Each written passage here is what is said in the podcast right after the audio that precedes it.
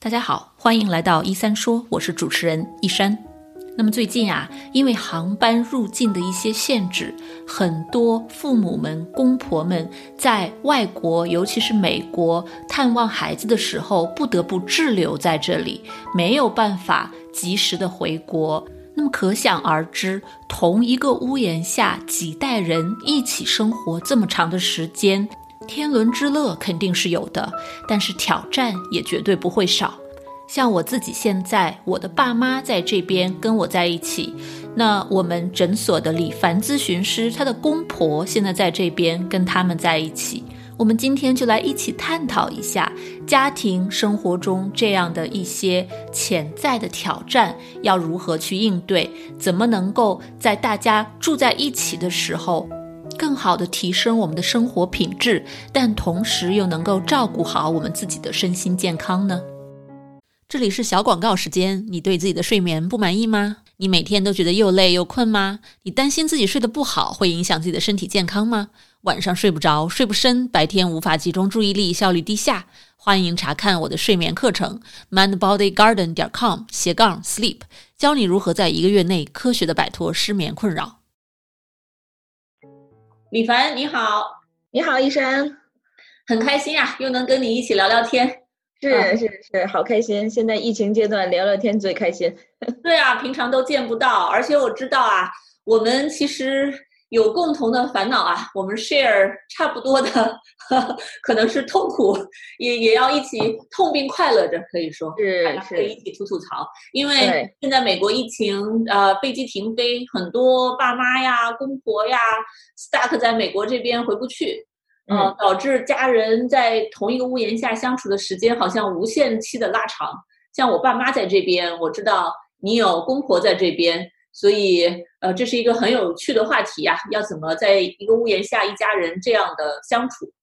对对对对，我我我一听你说要谈论这个话题，我觉得是的，嗯啊，我会有一些经验，我觉得我现在已经磨合的还不错了，但是我知道身边有朋友还还是挺蛮困扰的，被这个情况。对，真的是，所以我也想跟你探讨一下，因为，呃，我自己也感觉有时候真的很甜，很开心，有父母在这里。有老人在这里照顾自己的生活，呃，工作完了下楼就可以吃饭，然后真的是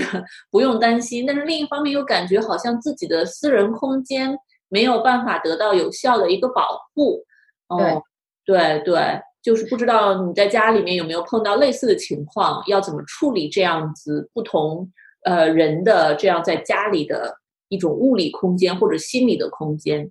嗯，是这样。我觉得就是你和我都还蛮幸运的，家里房子有一些富裕的房子，这样有时候工作呀、生活还可以自己有一个单独的房间哈。那我知道有一些朋友如果家里住的比较紧张的话，嗯，真的是要想一想物理上怎么样解决这个问题，是不是每天单独自己出去散散步啊，有个这个空间时间能够一个人静下来想一想事情。那回到你开始说的就这个。心理感受上，因为我觉得每个人成年之后，其实慢慢形成自己的生活习惯，然后结婚生子，或者说有有时候父母过来探亲，呃，不免就是又要有一个这种角色转换。以前是一个独立的成年人，慢慢成为一个像我成为一个母亲，那现在跟我婆婆一起生活，那我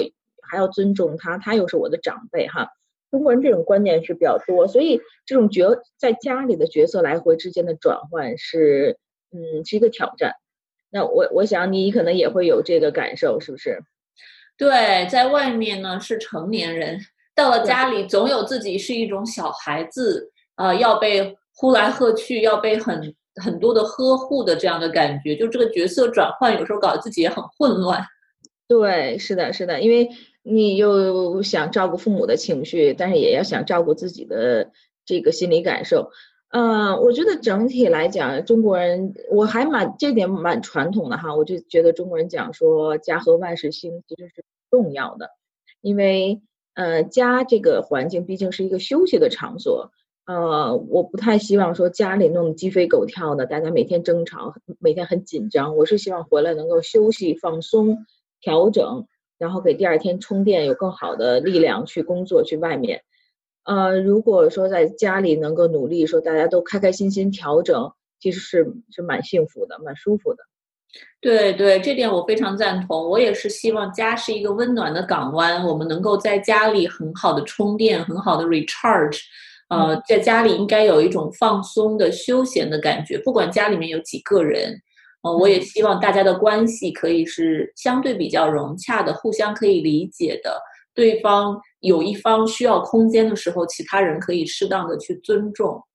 对，但是我知道，其实像我刚刚结婚时候，刚刚跟我婆婆相处，或跟我父母相处，他们过来帮忙带孩子呀，这些都是挺难拿捏的，会有一个磨合期，所以开始争吵啊，都有犯错啊，然后不理解，这些都是正常的。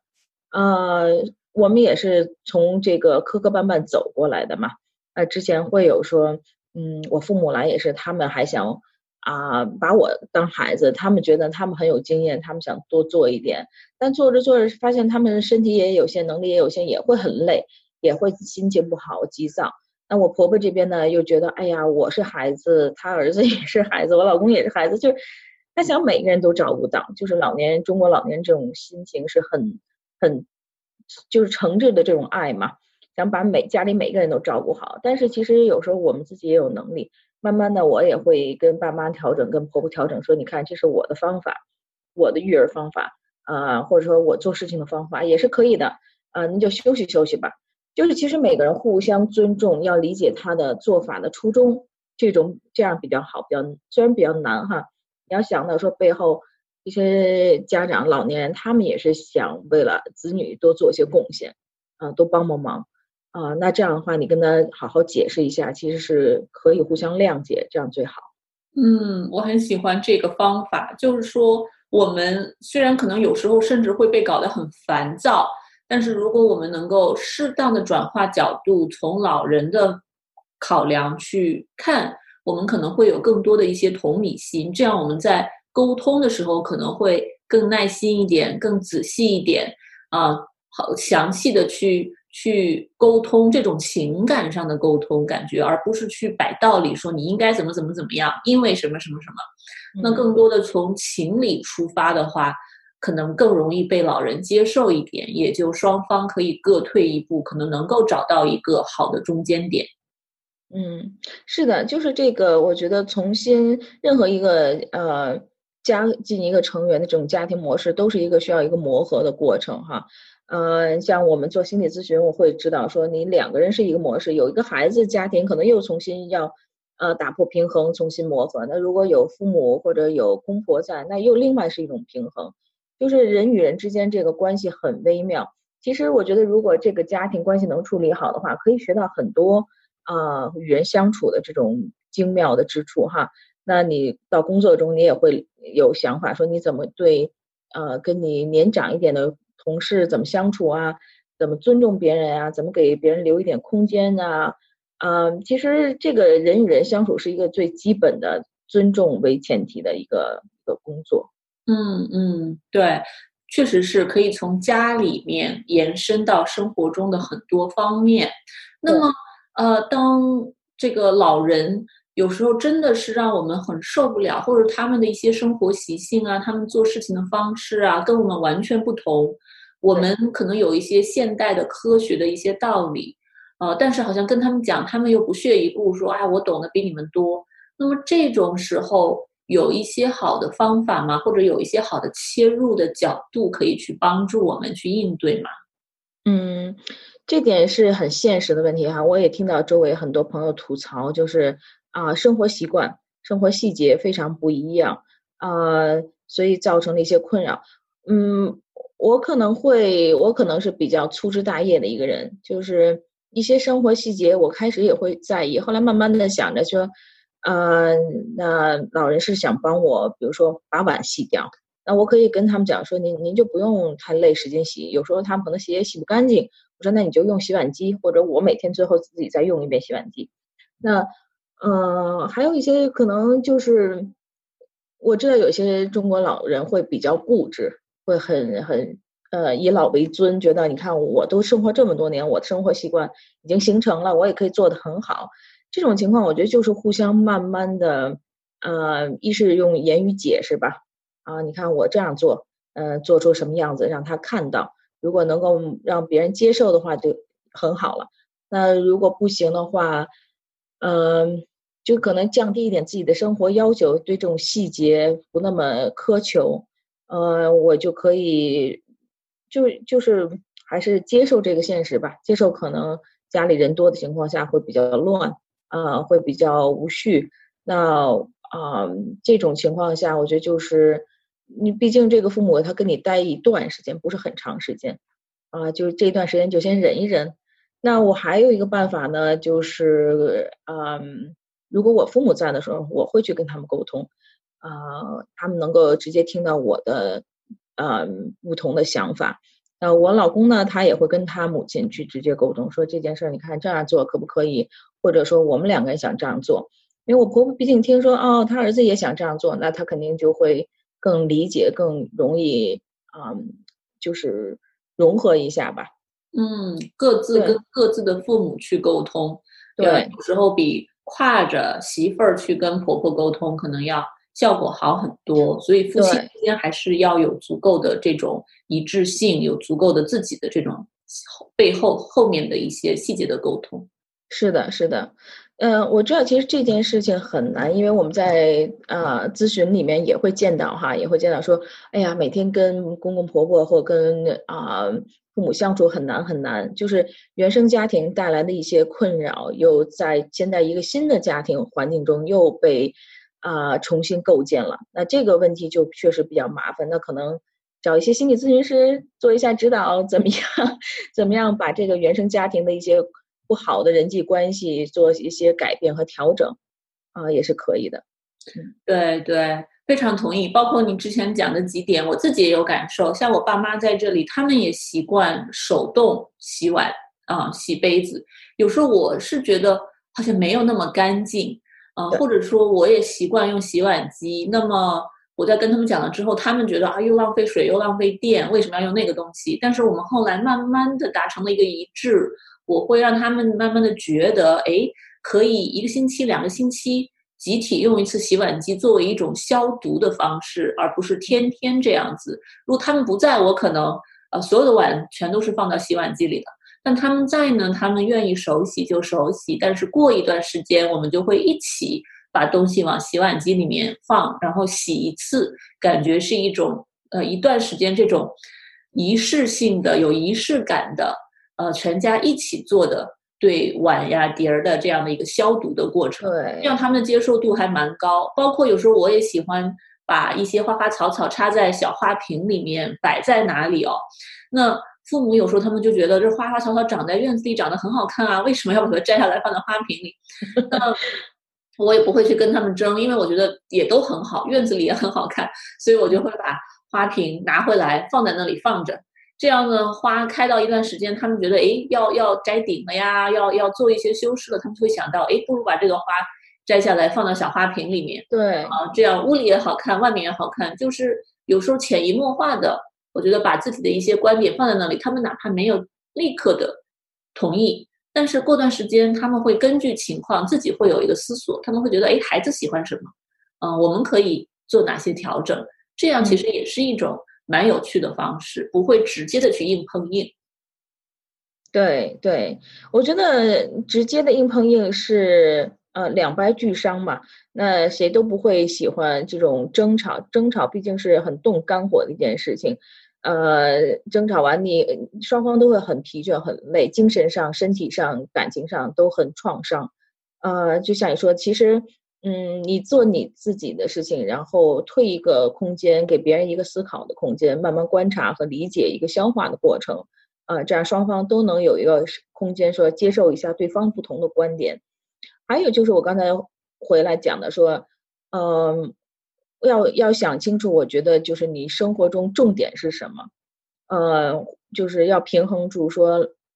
家里有老人给你带来的这个优势和劣势到底是什么。如果你觉得优势更大的话，其实就心里会更容易接受那些不足或不满意、不开心。那像我，我就觉得我家里如果有老人在的话，就像你说的，有有人搭把手，帮忙看一下孩子呀，做个饭呀，做个家务，或有时候家里有个人，我就放心一点。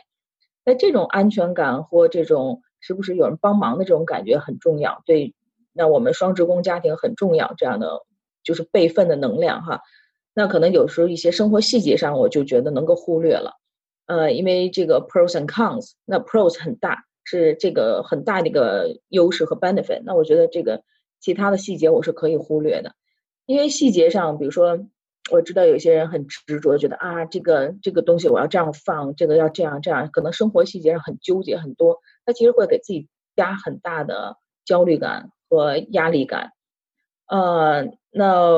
我可能就。不太容易注视注意这些细节吧，就觉得眼不见为净，或者等他们走了，我再重新弄就是了。嗯，对，我觉得这点其实特别好，就是关注那些特别好的地方，真正的给我们生活带来啊积极的改变的地方，去感觉是 appreciate 他们的一种付出和帮助。啊，那么其他的有点像我们经常说 pick the battle，对吧？你每件事情都要求很完美，每件事情都都去 target 一次，就像育儿一样的，一次可能只能，嗯，focus 一件事情，那其他的就暂时先忽略掉。就像我我爸妈在这边，他们有时候会把东西放在一些特定的地方，让我觉得啊，我当时这个家具不是为了放这些东西的。我本来想象的是一一瓶花放在那里多好看，但是我会想，OK，等他们走了，我可以再 rearrange，这个也没有关系。嗯，对。还有，其实如果从长远讲的话，啊，父母啊，或者这个爷爷奶奶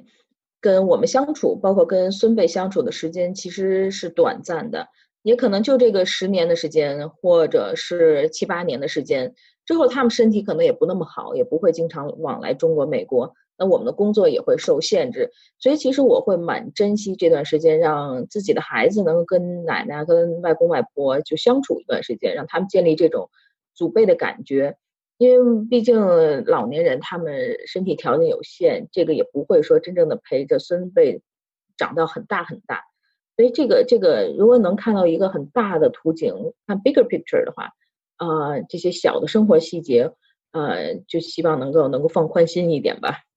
对对，这个我也是深深有感触。我自己没有孩子啊，只是我自己和我爸妈，但是。呃，我爸妈也经常感慨说，有时候要感谢这个疫情，让我们全家人有了在我自从出国以后就没有过的这么长时间的全家人的一个相处。尤其是我现在还在家里工作，对吧？我们全都宅家了，那么每天基本上就是抬头不见低头见，啊，来来回回都看得到这种相处，其实老人内心是非常非常喜欢的。对，对。对，是这样。因为想一想，他们如果说单独在呃中国生活的话，也是蛮寂寞的，没有什么太多的新鲜事情。退休了，那每天生活没有就很规律、很日常啊，比较平淡。嗯，跟着我们一起生活呢，每天都是不同的事情，还很忙碌。所以其实对他们来讲，也是一个很紧张、刺激的一个过程，跟他们平常日常生活那种。呃，作息也都不太一样，按部就班的也不太一样，所以他们也是也是蛮累的一个适应过程。对对，而且我觉得他们会特别的内心有种富足的价值感，他们会觉得我在这里帮助我的孩子做很多事情，不管是照顾孩子的饮食起居，还是帮孩子带孩子，呃，还是像我父母在。很小的一个小院子里面，整天的去操心这些花花草草，他们自己觉得非常开心。一旦那个花儿开得好，尤其是从半死不活的状态被他们救活，然后又开得很旺盛，他们就特别有成就感。他们觉得自己做的真的是太棒了，自己能够帮孩子把啊一个小的生活环境给打理的这么的温馨，他们自己内心是非常非常开心的。对，就你说这一点也是很对，就是你要帮助。呃，这个老年人建立他们的自己的价值感，呃，因为毕竟他们会有一种访客的心态，会觉得啊，你看我来女儿家或者来儿子家住是一种一种访客，会不那么踏实。那如果我们其实看到了一些事情，多给老人一种肯定的话，你看，哎呀，今天这顿饭做的真好啊，这个你看跟跟孩子玩他多开心啊，还教了孩子数学啊，什么什么，就给人家一些肯定，给他一个价值感，他会心里更踏实、更满意吧。我觉得这种每个个体都需要这种价值感和存在感吧。真的是有时候我们太把父母的呃父母和公婆的付出可能太 take granted 了。其实老人也是非常需要被肯定的，需要被赞美的，他们的付出也希望被儿女 acknowledge，被大家真的 appreciate，这个让他们内心就更有动力，更开心，再累都会很开心。是是是，对。然后回去补充一点，刚才讲到说，比如说有家里有老人帮忙带孩子的话。啊，做父母的其实要注意，不能够说像你说不能 take for granted，就觉得哎呀有爷爷奶奶带，我就可以什么都不做了，那还是不行的哈。毕竟老年人他们身体和精力都是有限的，人家只能是你要想说人家过来能帮忙就好了，帮一些是一些，不能取代父母的地位。你父母该做什么，该做教养，该做带孩子玩啊，该陪着孩子读书啊、游戏啊，这些还都是要做的。而且爷爷奶奶或者姥姥姥爷会看到不同说。他们教孩子，呃，是很有局限性的。那父母教的东西是很不一样的，是新一代的知识，所以人家也会慢慢看到啊，那父母带的还是好，对不对？所以我们就可以慢慢退居二线了。那不要说真正说把一切都推给老人去做，这样其实很不公平的。嗯，真的是家里还是需要有一个分工，而且老人年纪大了，身体能够承受的也有限，大家还是要互相的关爱，互相的把这个啊。分工给调配的清楚一些，嗯，对对，所以不能也不能过分的依赖老人，对，对，就是每个人自己的价值观、自己家里的地位都是要慢慢磨合，嗯，慢慢能够找到说，我能够做一些我自己喜欢做、舒服做的事情，也能给别人空间，让别人享受这个环境。嗯，所以总结一下，就是非常关键的几个点，我们要在这样的家庭生活当中，在现在暂时父母公婆都回不去的情况下，要呃学习练习怎么能够更好的互相尊重，互相尊重双方的边界感，这种空间的距离、物理、心理的这样的一个距离。嗯，那么怎么能够更好的分工合作，一起把该做的一些事情做好？那么在这个过程中，怎么能够让父母们、呃公婆们他们能够慢慢的找到体现他们自身的一个价值感啊，让他们并且给他们一定的赞扬肯定，让他们的内心感觉到真的是被看到了，他们的努力被看到、被认可。啊，对对。然后我们各自，他们又会觉得他们不会是彻底的 take over，嗯，对，家里的家家长们，嗯，家里的一家之主是谁还是谁，但是有老人们的帮助，就如虎添翼的感觉。是是是，对你总结很到位，嗯嗯，非常有帮助，谢谢李凡，很开心我们有这个机会聊这个话题，也希望我们亲身经历的这些点呢。对啊，听众们或者观众们会有一些启发和指导意义，因为我知道很多人现在都非常的纠结，各家有各家的纠结。对对，是这样。谢谢医生，谢谢医生今天邀请我。嗯，谢谢李凡。好，我们下次再聊。下次见，拜拜。好，拜拜。跟李凡聊完之后啊，他提到的很多点，其实我也还蛮有感触，也觉得蛮感动的。尤其是在反省自己是不是有时候工作太忙或者心情烦躁，而没有对父母有足够的感恩呢？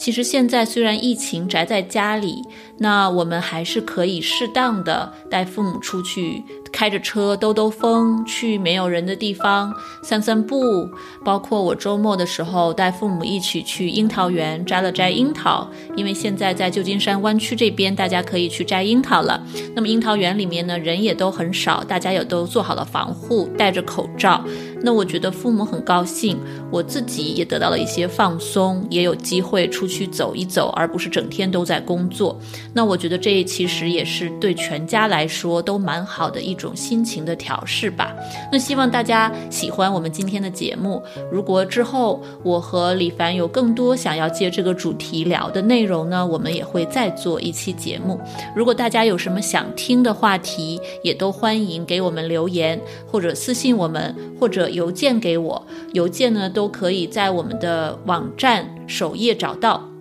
我们的网站是 mindbodygarden 点 com。如果大家是说中文不太会看英文，我们的网站有中英两种语言，大家可以去看中文的网站。那么里面所有内容都是中文写的。那非常感谢大家今天的陪伴，我们就下期再见吧。